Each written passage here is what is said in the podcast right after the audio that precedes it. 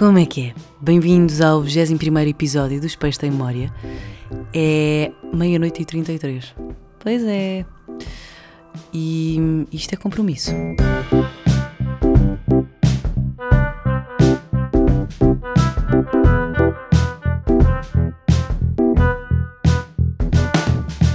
E Madeleine McCann pode ter aparecido. Mas antes de irmos à Madeleine McCann, a importância do compromisso. Não de eu estar aqui a gravar à meia-noite e 33 de segunda-feira, porque vim de fim de semana.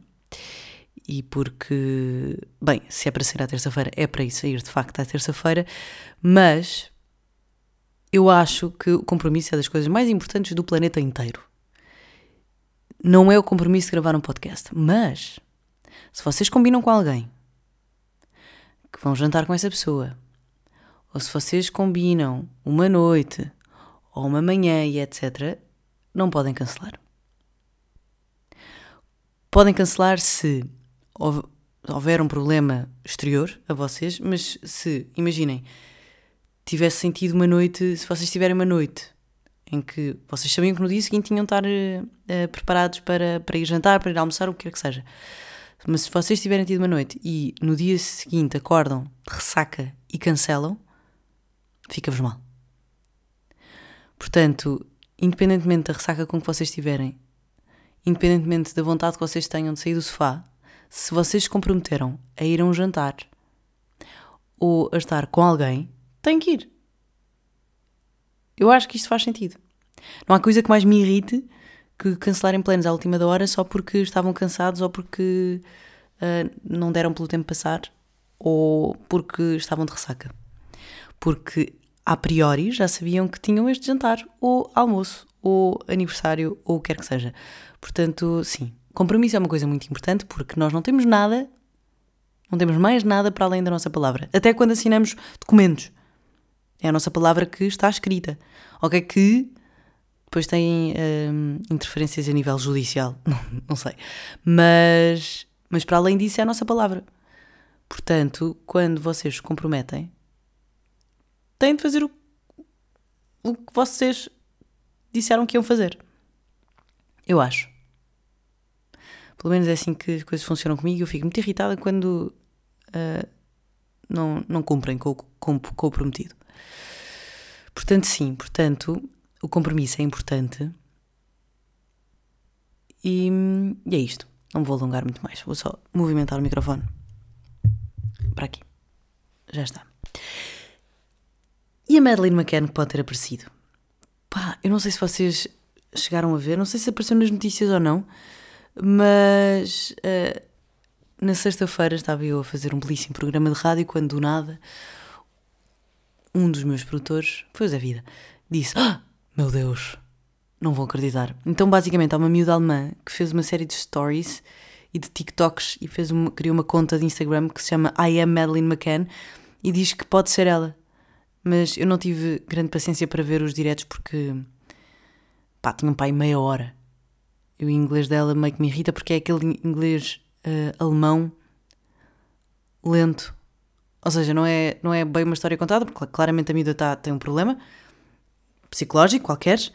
Uh, não sei se é por ser de facto a Madeleine McCann ou não, mas ela tem o sinal no olho, uh, tem o sina os sinais na, no, debaixo, na cara, na, nas pernas, igual. E diz que a polícia a polaca e a, a, polícia alemã não lhe liga nenhuma, portanto ela fez isto, um, fez estes, estes stories este Instagram para chegar à família da Madeleine McCann para saber se pode fazer ou não um teste de, de ADN para comprovar se é Madeleine McCann ou não. Agora, eu não sei se é verdade ou não, não faço ideia, o mais provável é que não seja, mas imaginem que é. Porque a Madeleine McCann marcou-me imenso. Eu lembro-me, não sei se foi para aí em 2006, não, foi mais cedo ainda. Foi para aí 2005, 2006, talvez 2007, não sei. Uh, e eu lembro-me perfeitamente, fui para aqueles colégios ingleses, uh, duas semanas, aprender inglês, e, e lembro-me que nós, eu, tinha, eu era miúda, eu tinha para aí 14 anos, e eu lembro-me que hum, na altura nós não tínhamos acesso à internet assim como temos hoje, porque não tínhamos uh, smartphones. Uh, e eu lembro-me de não saber se que um dos temas de conversa era não sabia se íamos voltar e já sabíamos do, do paradeiro da, da Madeleine McCann. Acontece que passado não sei quantos anos, continuamos sem saber e, e pronto, e de repente aparece esta miúda a dizer que pode ser ela. Agora, eu não sei se é parecida ou não, porque a Madeleine McCann quando desapareceu tinha pai 3 anos e esta tem 20, não sei. Uh, mas, mas era crazy se fosse ela. Enfim. O que é que eu descobri esta semana? Não me vou alongar muito nisto, porque não há muita coisa a dizer, mas aprendi, descobri um animal novo uh, que se chama gato marsupial, que parece um rato.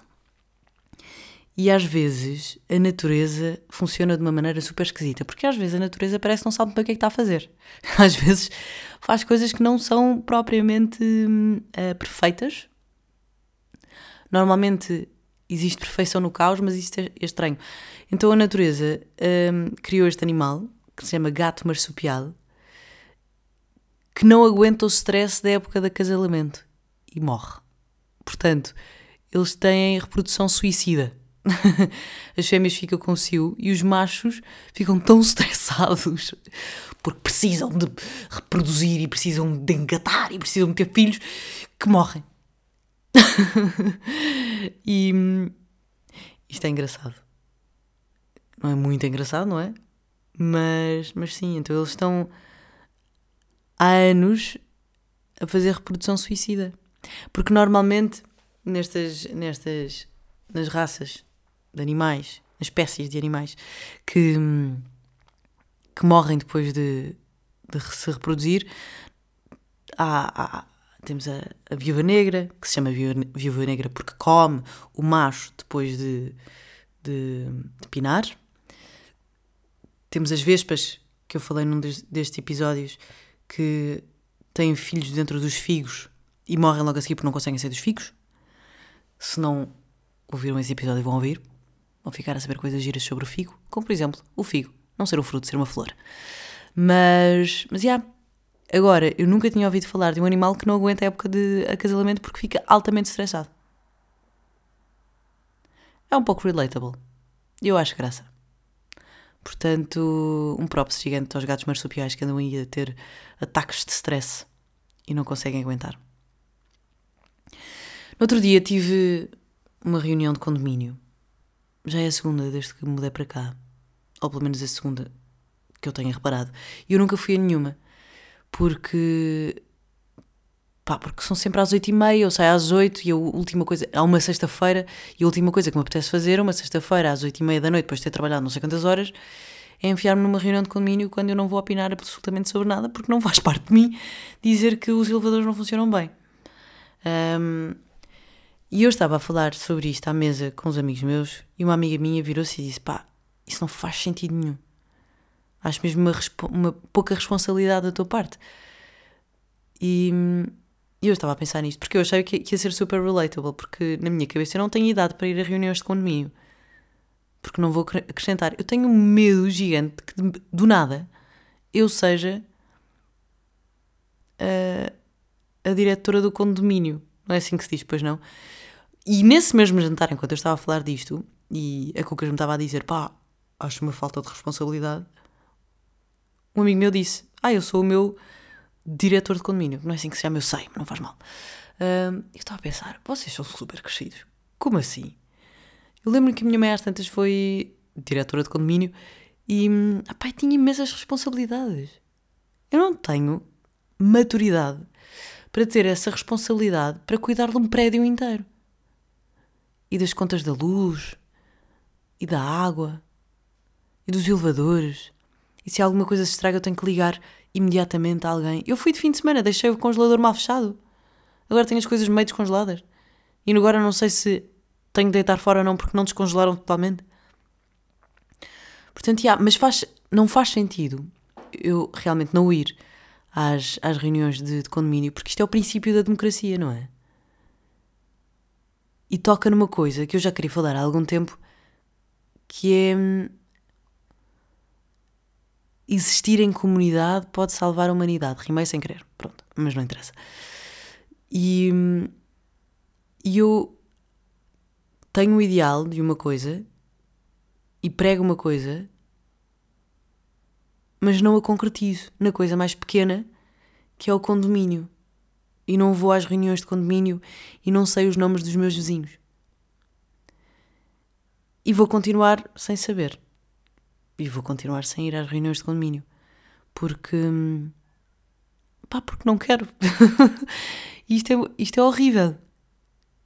Mas. Mas tenho vergonha. Tenho vergonha e não sou adulta nisto. Porque eu às vezes olho para mim e penso, pá, realmente já sou uma pessoa adulta. Sou uma mulher de 30 anos, independente, forte. Faço as minhas coisas, tomo conta da minha casa, da minha cadela, pago as minhas contas, trabalho para isso. Mas depois não vou a reuniões de condomínio porque tenho vergonha. E, e é isto. Mas pronto, eu acho que a solução para a humanidade está viver em comunidade. E o que é que isto quer dizer? Eu vivendo sozinha, eu não sei o nome dos meus vizinhos. Eu vivendo sozinha, chego a casa e estou na minha casa sozinha. Isto é fixe. Mas eu também tenho muita vida social. Saio de casa, vou, vou para um trabalho que é fixe, uh, faço as minhas coisas, vou sair à noite, tenho os meus jantares com os meus amigos, estou super uh, ligada a eles pelo WhatsApp, pelas redes sociais e etc. Mas isso não significa absolutamente nada, não é? Estar ligada a alguém pelas redes sociais. E às tantas, uh, à medida que nós vamos envelhecendo, vamos encurtando o nosso ciclo de amigos, porque simplesmente é a vida a acontecer, porque temos uh, alguém ao nosso lado, acabamos por partilhar a nossa vida com, uh, com esse alguém, um, temos filhos, e acabamos por ter pouco tempo para partilhar a vida social com outras pessoas que não estão no nosso ciclo familiar, círculo familiar. E eu, não, eu desconhecia estas vida, esta vida em, em comunidade até a minha irmã começar a viver numa.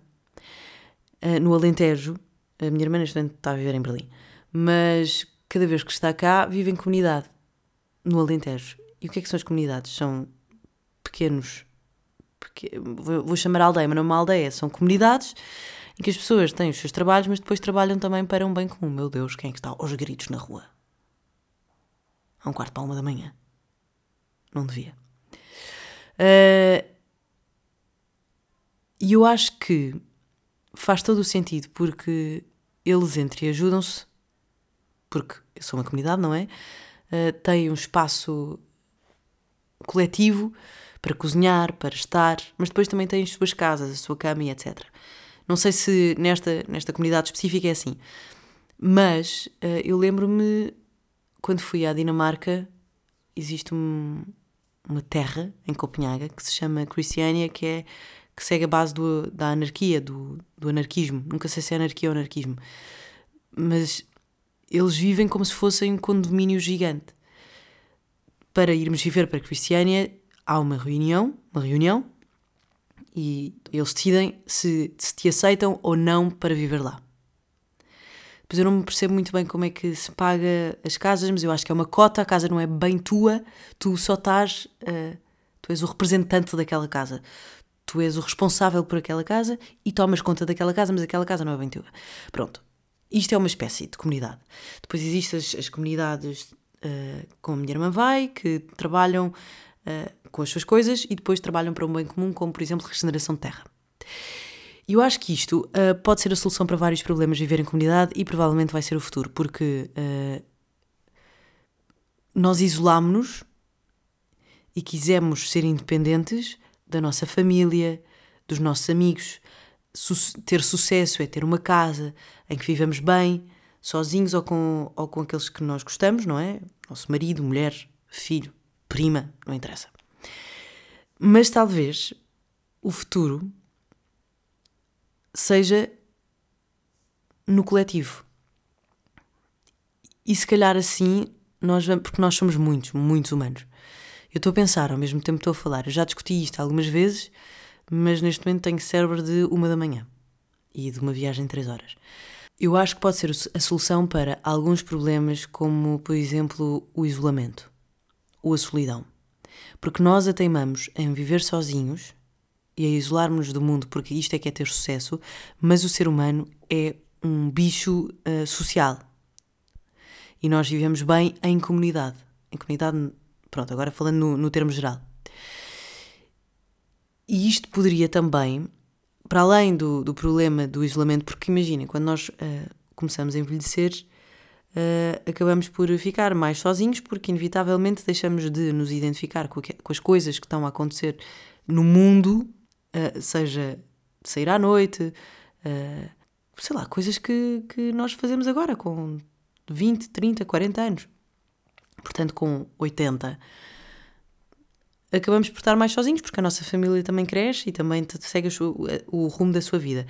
Talvez viver em comunidade uh, poderia salvar esse isolamento das pessoas mais velhas, porque teriam sempre pessoas a viver à volta delas, um espaço coletivo onde poderiam passar tempo e, e pelo menos haver um, um momento do dia em que se partilha, por exemplo, uma refeição com pessoas. Isto é um ponto da comunidade. Outro ponto da comunidade. Eu acho que podia fomentar a empatia. Porque a partir do momento em que nós vivemos com algumas pessoas, nós respeitamos o, o espaço dessa pessoa e elas respeitam o nosso. Portanto, nós vamos uh, fomentar a entreajuda. Isto vai criar um exercício de empatia que nós podemos depois levar para fora da comunidade.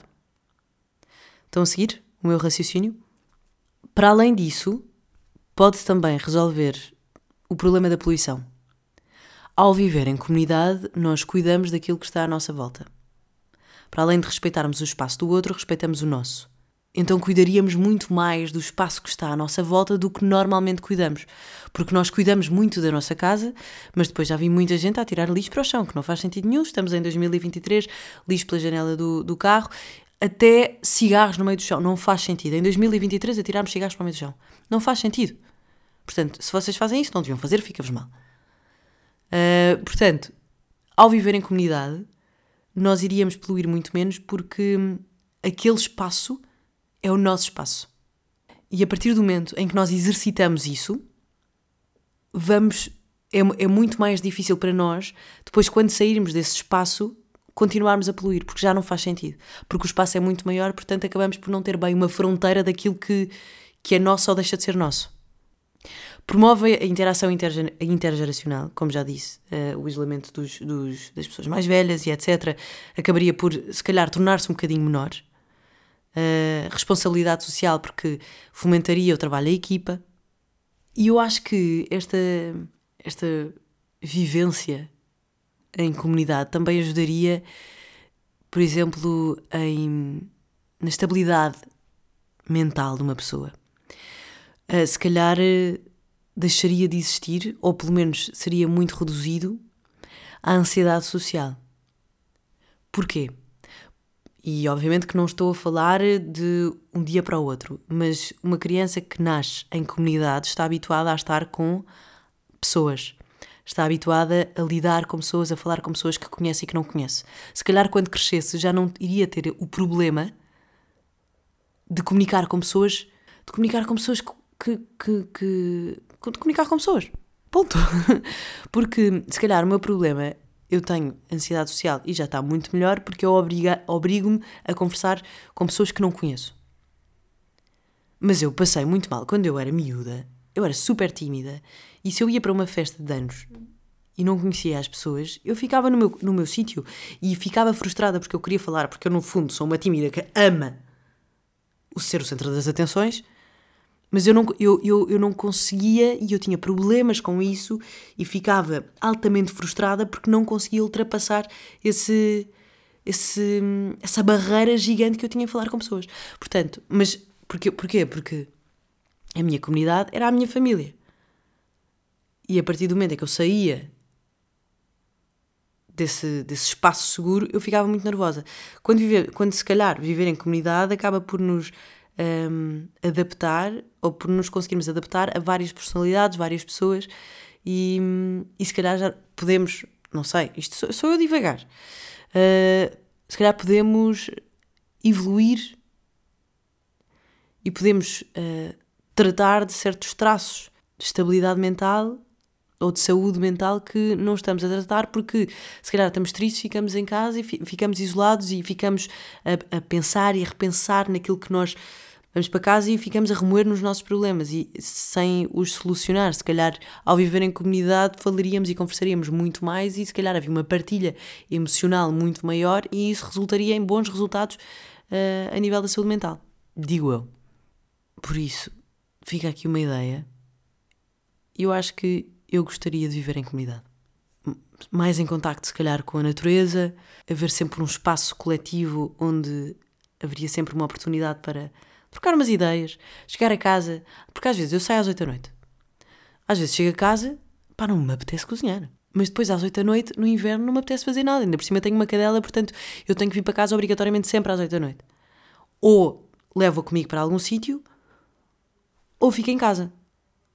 Ou a minha mãe fica com ela de vez em quando e é muito querida. Mas, mas esta é a minha vida. E às vezes eu chego a casa, pá, e não me apetece fazer absolutamente nada, não me apetece cozinhar, pá, vou para a frente da televisão e fico ali. E, e passa um dia e acordo no dia seguinte e estou a fazer as minhas cenas. Uh, mas se calhar, ao viver em comunidade, eu chegaria e tinha alguém para falar. Basicamente como um roommate. E yeah, malta, eu afinal quero um roommate. Estou a brincar, não quero. Porque eu gosto de ter o meu espaço.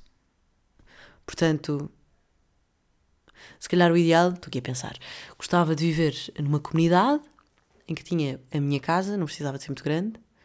Um, gostaria também de ter a minha cozinha. Não, podia ter uma cozinha conjunta. Uh, não, mas depois isso era muito complicado se fosse muita gente da comunidade. Mas imaginem restos de comida.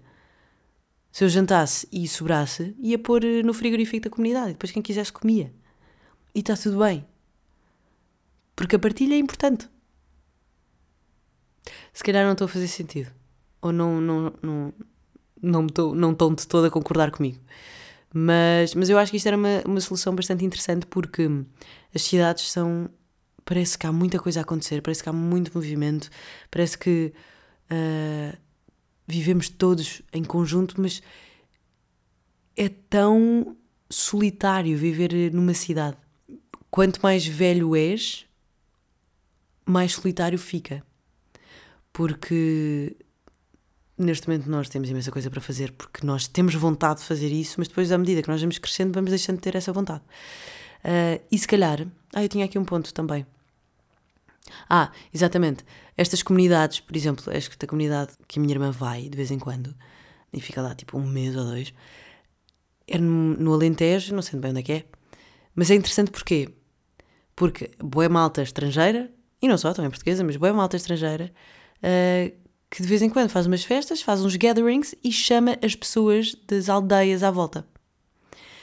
E portanto, as pessoas que estão, uh, as pessoas que estão, não é bem isoladas, mas uh, que estão mais sozinhas nas aldeias, porque há uma centralização gigante em Lisboa e no Porto, não é? Como toda a gente sabe. Portanto, essas aldeias estão, não têm muita gente, ficam felizes porque veem pessoas de outros sítios, conversam e, e, e ganham mais mundo. Portanto, isto é, isto é uma situação onde toda a gente ganha, não é? As pessoas da, da aldeia e as pessoas da comunidade, porque há uma relação intergeracional, internacional uh, e intermundial no sentido de das pessoas partilham mundos.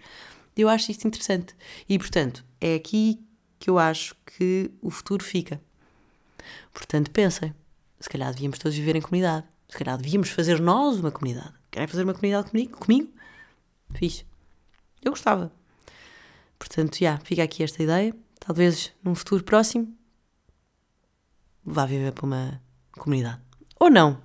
Se calhar sou eu só a mandar uh, coisas para o ar e nem sequer vou à minha reunião de condomínio e nem sei o nome dos meus vizinhos. Mas era uma coisa que eu gostaria.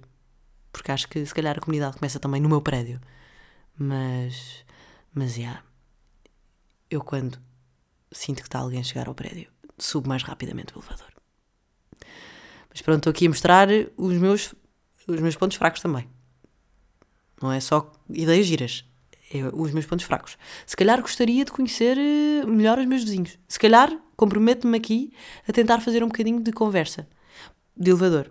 Porque há muitas senhoras que fazem comigo conversas de elevador aqui e elas são muito simpáticas e eu falo, mas depois saio e entro em casa e não me lembro mais delas. E se calhar se me cruzar com ela na baixa, não sei quem é, porque não tomei bem atenção. E aqui está uma coisa que eu gostaria de melhorar em mim. Portanto, às vezes uh, o podcast também é um bocadinho de, de manifesto. Estou aqui manifesting que vou tentar ser uma melhor vizinha. Pronto, dito isto, vamos às. Tive um soluço? Vamos às coisas boas da semana. Uh, esta semana fui ver uma peça muito boa chamada Pulmão. É com a Medita Pereira e com o Tomás Alves. É sobre hum, a evolução de um casal, sobre a comunicação e o que é que a falta de comunicação e a comunicação em exagero pode provocar. Porque nem uma nem outra são coisas boas. E alguém me disse, eu não. Mexeu o nariz. Houve alguém que me disse, eu não sei bem quem foi, perguntou-me, então, mas entre uma e outra, qual é que é melhor? Comunicação em demasia, não? Não. Porque muitas vezes nós vomitamos pensamentos que ou não são verdadeiros ou não estão bem estruturados, que chegam do, ao, à outra pessoa de uma forma que nós não queremos. E isso também envenena a relação. A falta de comunicação envenena porque ninguém vive sem comunicar, não é? Portanto, sim, acho que vale a pena irem ver. Não sei, por acaso não sei quando é que. Até quando é que está em cena. Ou se ainda está em cena. Chama-se Pulmão e é muito boa. Vão ver. É uma hora e. uma hora e meia. Passa rápido. Eles são muito bons. Benedita Pereira, que belíssima atriz. Vale a pena ver só pela quantidade de palavras que lhe saem da boca e a velocidade que saem nesta peça. Um, uh, ah, coisas boas da semana. Ah, queria, um, queria dar-vos um Instagram que estou completamente viciada.